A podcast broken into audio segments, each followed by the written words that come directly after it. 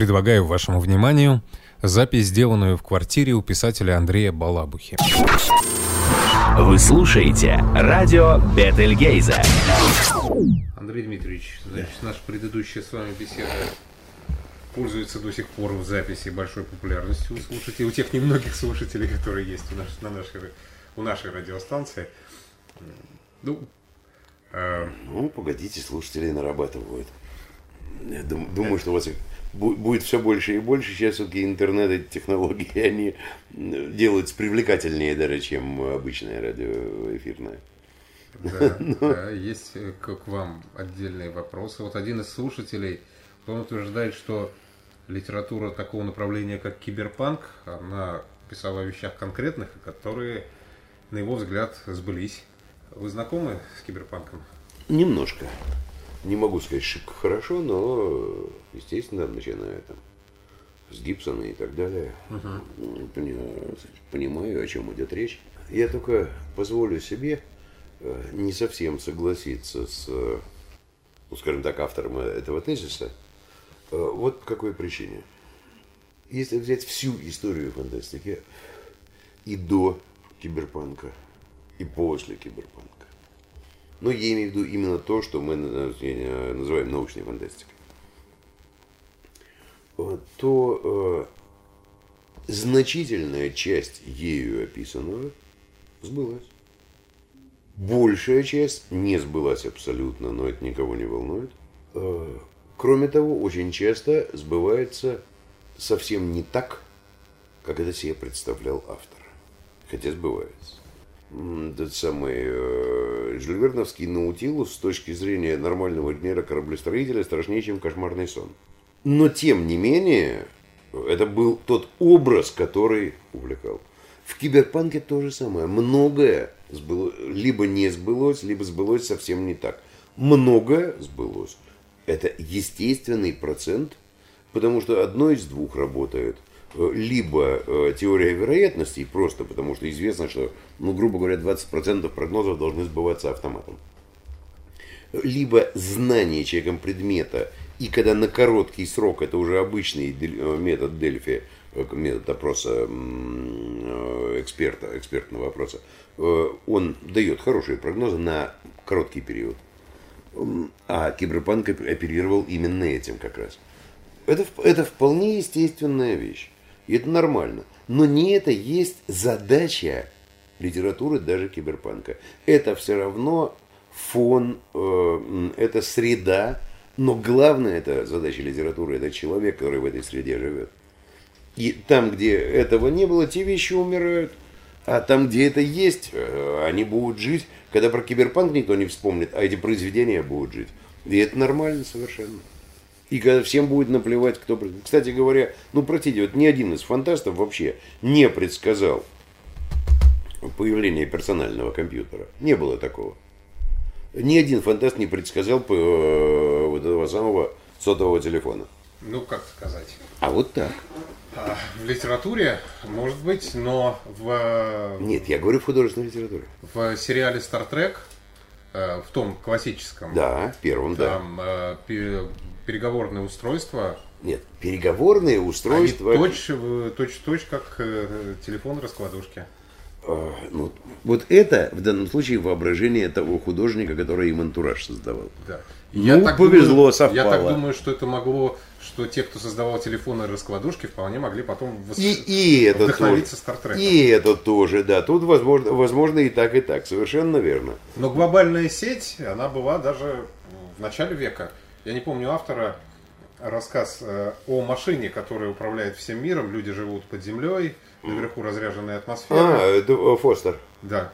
И там же и упоминается вот эта вот всемирная сеть, э, данные, куда, где, в которых героиня делает доклад для, для, да, для всей да, Земли. Да, да, да, да. Но только э, там э, это был, была эпоха радио, и это представлялось как э, именно сеть, сеть радиостанций.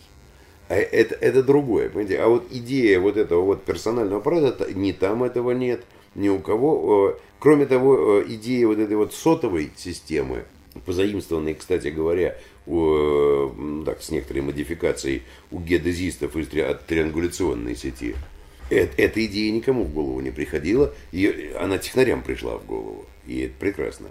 А большинство, кстати говоря, думало, что это будет исключительно спутниковая связь. Это удобно, и с легкой руки Кларка это вот пошло-поехало с, конца 40-х годов. Так что вот, кон, э, конкретика, она все-таки в фантастике удается, надо сказать, в целом не очень хорошо, но бывают блистательные попадания. Сам об этом писал, поэтому знаю. А насчет спутника я вспоминаю фильм Каушанцева «Дорога к звездам», когда он предполагал, что метеорологическую лабораторию надо размещать на орбите. Оттуда да. все хорошо видно. Да. То есть Каушанцеву, когда он конструировал этот мир, и в голову не могло прийти, что для того, чтобы передавать сигнал по всей, по всей Земле и за ней наблюдать, люди на орбите не нужны. Можно это делать просто через спутник. Да, но э, зато это пришло в голову Кларку, и он статью об этом журнальную написал, я вот не помню, в 40 каком-то году. И потом все время э, на все, всюду он это очень любил это повторять, любил себя пожалеть бедного. Что вот есть, когда догадался это запатентовать, то стал бы миллиардером, а, а так вот он несчастный просто миллионер. Да, ну, видимо, Кушанцев просто не читал э, э, эту статью Кларка. Ну, я думаю, что нет. Это было в британском журнале, э, и я не думаю, чтобы он это мог читать. Но, но Кларк именно вот эти самые идею релейных спутников связи, угу. выведенных на геостационарную орбиту. Три спутника, которые покрывают всю поверхность Земли. Угу. Ясно. Еще пожелание от наших слушателей рассказать о ленинградских фантастах. Может быть, это у нас выльется в какую-то серию разговоров. Ну, почему нет? Да, и я предлагаю сегодня начать с э, замечательного писателя Владимира Шефнера. С удовольствием. Он был писатель на особицу. Э, он был писатель, э, не похожий на других. Он всюду, и в поэзии, и в прозе, нащупывал собственную, ни на кого не похожую интонацию. Понимаете, вот простой пример – Э, вот сколько народу пишет под Стругацких, к примеру, или писало, не знаю, как сейчас, в нынешнем поколении уже последнем. А кто, а кто под Шефнера, а никто. Невозможно. Даже невозможно под Геннадия Гора. Вот они вроде бы как-то ну, создают, что ли, не знаю, тупиковые ветви. Потому что им нельзя подражать, за ними не может быть школы. Но сами они при этом прекрасно. Они великолепны. И вот, вот это то, что я вот, вот так вот в общих. А дальше о нем можно говорить очень много о Шефнере. Причем обо всем, понимаете, ведь э, начиная с э, его, собственно говоря, и судьбы, и даже генеалогии, потому что, ну, все-таки как-никак, это мой внук основателя Владивостока. Знаете, это тоже о чем-то говорит. У него два, два деда адмиралы были. Э, его дальний э, родственник, тоже Шефнер, был командиром вот этого красного вымпела знаменитого, который сейчас стоит как корабль-памятник в Владивостоке. Был первый заграничный вот, советский стационар. Стационер, извините, я говорил стационер. И, и прошел он всю хорошую советскую дорожку и все это и голодное детство, и все что угодно – и верил во все, во что верило его поколение. И вовремя вступал коммунистическую партию не из конъюнктурных соображений, веря. Это, это был человек, веривший в эти идеалы. Не случайно его отец, э, окончивший Пажеский корпус, э, подполковник э, и так далее, а тем не менее стал красным спецом военспецом, потому что тоже поверил. И это, Вадим Сергеевич тоже это разделял. И разделял, по-моему, до конца. Но в то же самое время, вот, любопытная штука, вот глубоко советский поэт, коммунист, а кто его любимые поэты были? Киплинг, э, Мандельштам, Ходосевич, Брюсов. Знаете, э, то есть отнюдь не идеализированный. И вы нигде в его стихах, даже военных, патриотизм есть. Все что угодно, все человеческие чувства есть. А идеологии нету. И слава тебе, Господи, потому это и живет, поэтому это прекрасно. Как прозаик, на самом деле он един. Потому что я не могу отделить э, какого-нибудь э, его, там, не знаю, сестру печали или вот эти вот эм, повести вот этих детских его воспоминаний о Петрограде от его фантастики. Это один язык, это один стиль, это одно видение мира. Просто э, фантастический элемент, кстати, он везде присутствует, чуть-чуть, чуть-чуть, но только в реалистических его вещах, вот в этих мемуарных, автобиографических, э, он присутствует на уровне метафоры где-то чуть-чуть. А э, здесь, наоборот, он сюжетообразующий. Правда, должен честно сказать, что когда я прочел первое вот это обращение Шефнера к фантастике, девушку обрыва, то не произвело это на меня впечатление. И мне показалось, что это, ну, в общем, мало интересно, чтобы не сказать плохо. Показалось, подчеркиваю, это говорит только о том, чего, чего я не понимал, а не о том, каков текст.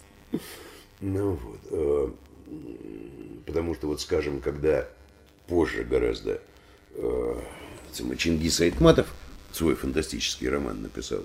Ладно, я не буду там э, говорить об этой самой э, легенде о манкуртах, которые все так восхищаются, э, но когда писатель э, на первых строчках э, пишет «звездное тело планеты», э, у меня, начинается зубная боль. Потому как астрономия, конечно, я понимаю, наука не дворянская, увы.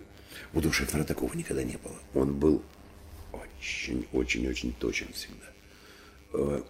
И до меня просто не сразу дошла вот эта очень высокая степень ироничности Шефнера. А потом я понял, что Шефнер, как никто другой, пожалуй, воплотил вот в этих своих книжках, да не в книжках на самом деле, в себе самом, вот э, бессмертный тезис э, Анатолия Франца, который я очень люблю – в свидетели и судьи дайте людям иронию и сострадание. И вот ирония и сострадание, они всюду у Шефнера. Просто не сразу до меня это дошло. Когда дошло, перечитал, э, с тех пор это одна из моих любимых книг. Но, тем не менее, она была не самой удачной из его фантастики. То, что пошло потом, э, все эти курфюрсты, курлендии, записки зубовладельца и так далее, и так далее, я уж не буду перечислять все это, нет смысла. Э, это, пожалуй, было удачнее уже. То есть он набирал вот этот опыт работы с этим жанром. Угу. Ну, вот девушка на обрыве. Девушка у обрыва. девушка у обрыва. Там же такая структура жестокого романса, там mm-hmm. такая история. Да, да, да, да, да, да, да. Ну, а, это, извините, э, это была любимая стихия. Шефнер любил жестокий романс. Надо ему отдать должное. Но же, опять-таки, его юность пришлась на эти подростковые годы, 20-е годы вот эти, когда он нас цвел. Поэтому это вполне естественно. Э, но, заметьте ведь, э, нужно было быть Шефнером, э, чтобы придумать вот это, помните, как там в эти самые девушки у обрыва, это стихи, сочиненные электронным мозгом. Да. Здравствуй, здравствуй, кот Василий, как идут у вас дела? Дети Козлика спросили, зарыдала Камбала. Ну, послушайте, Э, извините меня, но э, самое, э, любой это самый Хармс отдыхает. Ну, вот, это тоже тот же уровень, понимаете? Да, Олейников или mm-hmm. Заболоцкий дремлет рыба да, Да, да, да, да, да, да, вот, это же блестяще. А кроме того, ведь он же и в э, стихах был такой же фантаст. Вот есть у меня любимое его любимое стихотворение. Вот, если вы позволите, это короткое. Да называется оно «Космическая легенда», Растрига, бездомный бродяга, шагал по просторам земли. Вдруг видит, хрустальная фляга мерцает в дорожной пыли. Он поднял, прочел на сосуде. Здесь влага волшебнее вина, бессмертно счастливейшим будет ее осуживший до дна. В кусты он отбросил находку, промолвил все самому. Да проб там вода или водка. А счастье такое, к чему? — Коль смертны все люди на свете, бессмертия не надо бы мне. И дальше побрел по планете, с надеждой наедине. В лохмотьях, в немыслимой рване побрел он за счастьем своим. Всплакнули инопланетяне, следившие тайно за ним. Им стал по-семейному близок мудрец, не принявший даров. И землю внесли они в список неприкосновенных миров. Знаете, вот это сюжет для фантастического романа прекрасный. А вот он вот, вот так вот сделал. И как Шефнера не любить, скажите? А вот у него первого появилось, или, или у кого-то уже было э, из его современников снижение этого космического пафоса. Я вспоминаю совершенно так вот э, с иронией описывает космический аппарат в одном своем произведении, говоря, что он похож на бидон. Или название в лачуге, э, в лачуге должника, должника э, этого судна, звездолета, э, тетя Лера. Ну, Совершенно не космическая. Нет, ну что касается названий, то это, э, ну, это в нашей фантастике считалось, что звездолет должен обязательно, как у Мартынова, называться Ленин. Но это, кстати, больше считали даже не Мартынова, это больше считали их редакторы. А в западной фантастике это сплошь и рядом. Э, там очень хорошо э, воспро... переносили на космический флот традицию наименований э, морских, а в западной традиции э, судно под названием «Тетя Лера» совершенно нормально. Или красотка Сью. Да, да, да, ну да, да, да, да, да, совершенно верно. Это же и Солез. было. Да, да, да, да, да, да, да. Поэтому здесь Шефнер просто в ряду. А вот насчет снижения и самое уподобления бидону и прочее, тут вы правы абсолютно. Так, а заметьте, а когда это? Это как раз тот самый конец 60-х, когда произошло то, о чем мы с вами говорили. Некое общее падение этого интереса, причем Шефнер его почувствовал, ну, может быть, одним из первых заранее, как бы он, может быть, даже не почувствовал, а предчувствовал очень хорошо. И, и это правда. Что касается Бидона, он оказался прав. Я вспоминаю, как выглядел корабль Аполлон в 75 году. Да. Это настоящий здоровенный бидон. Конечно. А как выглядел лунный модуль? Вспомните. Это вообще фольга. Да. Все верно. Главный герой большой части его фантастических произведений так, это, это изобретатель, как правило. Понимаете, у него это не просто изобретатель. У него это очень интересно Э, у него это некое подобие вот этого классического западного э, mad scientist, э, но с такой вот существенной поправкой и на нашу ментальность, нашу образную систему, и на нашу психологию. Я, пожалуй, могу только один пример привести. Это у, господи, боже мой, у Мира Лейнстера, по-моему. Нет, не у Лейнстера. Черт, забыл. Изобретение Биндера. Э, а, у Стаджина. Вот. Э, это прекрасно. Вот изобретатель изобретает вот примерно так же, как этот самый герой э, Курфюрста Курляндии исполнен детской тоски по самое, курице, которой ножек всем не хватало.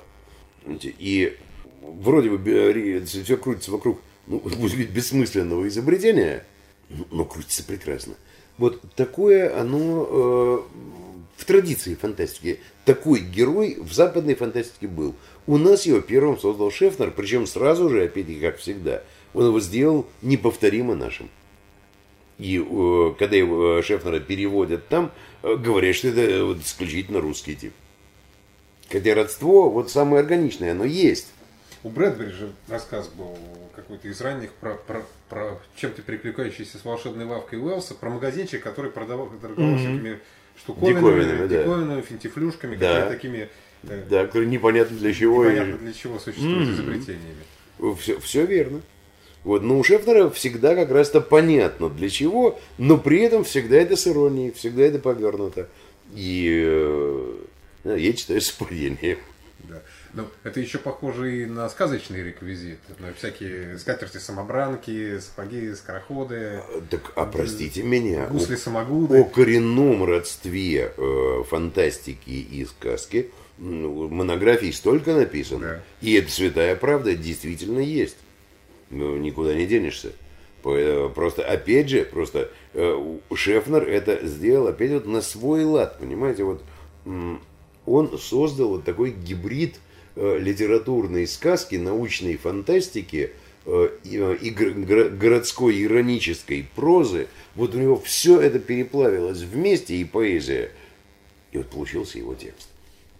Причем его текст, что очень интересно, он вовсе не проза поэта. Это чистая, нормальная проза прозаика. Но при этом она всегда очень поэтична. Это, это невероятно здорово. Мне очень трудно э, вычленить впечатление от какой-то одной вещи, потому что вот есть два писателя, э, совершенно не схожих друг с другом, у которых я могу воспринять только, ну, как бы вот созданный ими мир в целом, и зачастую даже мысленно порой путаю э, вещи. Или не воспринимаю их по отдельности, воспринимаю только в единстве. Это Грин и Шефнер. Что вот э, мне порой трудно э, отделить, я не знаю, золотую цепь от блистающего мира. Это да, но, допустим, Крысолова или какую-то другую, другое произведение из вот, петербургских его, из Петроградских. А, ну, ну, но это его ранние. Это точно так же, как у Шефнера. Э, если мы будем говорить о его этих самых полуавтобиографической, вот этой реалистической прозе и фантастике, то же самое. Это ранний Грин, ранние рассказы, это другой, другой жанр еще. А когда он нащупал свою вот эту вот э, свой мир, свою страну, свои, свои сюжеты, своих героев. Это чуть позже произошло. Вот и у Шефнера. Шефнер с момента вот девушки у обрыва и до конца, это другой же. Но, конечно, э, скажем, какая-нибудь сестра печали, это другое. Да. И, и у Грина тоже это другое. Но вот фантастика Шефнера для меня некий единый мир. Я очень труд, труд... И более того, зачастую, вот у меня такое ощущение, что герои Шефнера, они как бы перетекают друг в друга. Да, да, из... У них есть и общие черты какие-то, э, и об, что-то общее в судьбах. Хотя, конечно же, самый несчастный зубовладелец э, сильно отличается от того же самого Ковригина э, из «Девушки у обрыва», но многие герои сплетаются мир Шефнера, он достаточно, он, он очень симпатичен. Вот mm-hmm. игра будущего, которую он написывает. Ведь большинство из этого, оно было у его современников, у серьезных писателей. Mm-hmm. Ведь и описывались уже и дирижабли, летающие над городом, и, да. и, и у Гуревича эти велосипеды с крыльями, которые там существуют. Но их воспринимаешь как что-то странное, как какой-то странный непонятный плод фантазии, а у Шефнера это реальные, осязаемые и очень приятные вещи. А вы помните, э, вот у Жюля Верна есть далеко не самый удачный из его романов э, под названием «Флаг Родины». Такая дурацкая история некоем изобретателя, который изобрел там сверхвзрывчатку, это самый фульгуратор рока, Тома Рок изобретатель, и как его там какие-то пираты, тогдашний аналог международных террористов, э, пытались, значит, обратать себе на пользу. Э, из этого, кстати, в значительной степени потом вырос гиперболоид инженера Гарина. А, но я это к чему? А потом Карл Земан поставил э, мультфильм «Тайна острова Бэккап». Видели? Видел, конечно. Это один из моих любимых фильмов. Вот. Вот по роману, которого вы не помните. Потому, почему? А потому что совершенно серьезный жульверновский роман э, переделан на э, самую там подводная лодочка с плавничками – э, тоже самое, летающий велосипед с, пор, с порхающими крыльями, э, самое, велодирижабль и, все прочее. Вот этот вот, этот вот э, ряд, который у Земана вам так мил, вот это Шефнер. Это Шефнер по отношению к этой серьезной фантастике. То, что Земан сделал с Жюль Верном, этот э, Шефнер э, Вадим Сергеевич делал с э, нашей вот этой вот э, утопической и э, антиутопической, неважно какой угодно, себе, но с серьезной фантастикой. И это запоминается. Да, запоминается, как запоминаются коньки для скольжения по воде из скромного гения. Да. Я не помню, какое устройство там возвращало молодость. Но, между прочим, опять же, вот заметьте, эти самые коньки для скольжения по воде, у Гуревича в «Мы из Солнечной системы» э, пространно описаны, есть даже для них, он придумал, кстати, очень удачное название, э, он их назвал Иисусками, ну, вот, э, поскольку для хождения по водам. А вы запомнили Шефнера? Да. Потому что там это было сделано серьезно, а здесь нет. Вот, кстати, заметьте, вот если вы заметьте, вот из опыта фантастики, очень часто нам запоминается несерьезное. Не случайно, опять же, 17 век, э, но все-таки самой ракетой на Луну первым все равно Бержерак героя забросил. Понимаете, вот как ни крути. И это запомнилось. Хотя там это между делом деталь, нелепость, игра. Здесь тоже игра. Да, игра. Ну там такая финальная романтическая сцена. Пара удаляется по, по Невке mm-hmm. в сторону несуществующего сейчас острова Вольный, mm-hmm. скользя по воде. Да, да, да, да, да, да, да, да. Вот это, это, это все верно. И, и потом еще одно, понимаете, Шефнер был при всем при том очень вот ленинградский фантаст. Э, у него город всегда присутствует, как фон. Э, не обязательно вот единый генеральный, как бы скажем, в той же самой э, ни в лачуге должника, ни в девушке обрыва, этого нет. Ну, хотя бы в деталях, где-то в эпизодах. Но вот он себя не отрывал не столько, я бы сказал, вот от страны, сколько от города. Вот, вот это для него было очень важно. И тоже. даже больше от Петроградской стороны.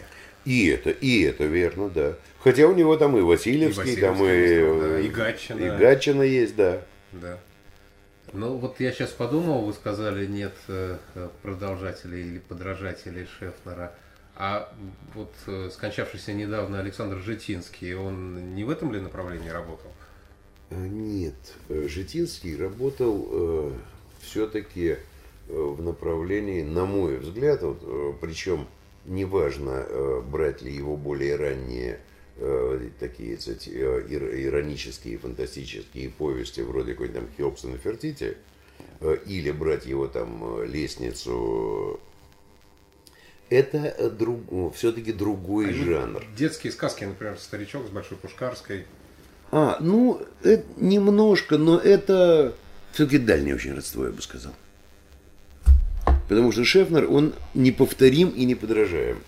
Э, и, и причем я говорю, что таких многому я могу назвать писателей, это не единственный Шефнер, не ну, ну даже тот же самый Грин, ведь все его подражатели, э, ну, ну все это беспомощно и слабо. А Грин остается. И таких примеров много в действительности в литературе. Э, люди, которые вот создали какое-то свое, свой мир, свое направление, свой жанр даже, можно сказать, и все. И к нему к этому не добавишь, не убавишь. Хорошо, спасибо. Я думаю, что кто-нибудь из наших читателей найдет книгу Шефнера. Они все есть в интернете. А, я не знаю, есть ли они в книжных магазинах. Ну, ну, этого я тоже не знаю. В интернете есть. И, между прочим, вы все-таки заметите, что не зря Шефнер, э, помимо там, своих самых боевых наград, но ведь он же э, получил две достаточно престижных фантастических премии от любителей вполне себе серьезной фантастики. Он получил премию «Элита». Вот наша первая старейшая премия за фантастику. В 2000-м ему дали «Паладина» фантастики. Э, то есть э, он любителями фантастики вот, э, очень оценен был, невзирая на вот эту кажущуюся несерьезность. И более того, я подозреваю, что он благодаря этой своей кажущейся несерьезности многих серьезных переживет.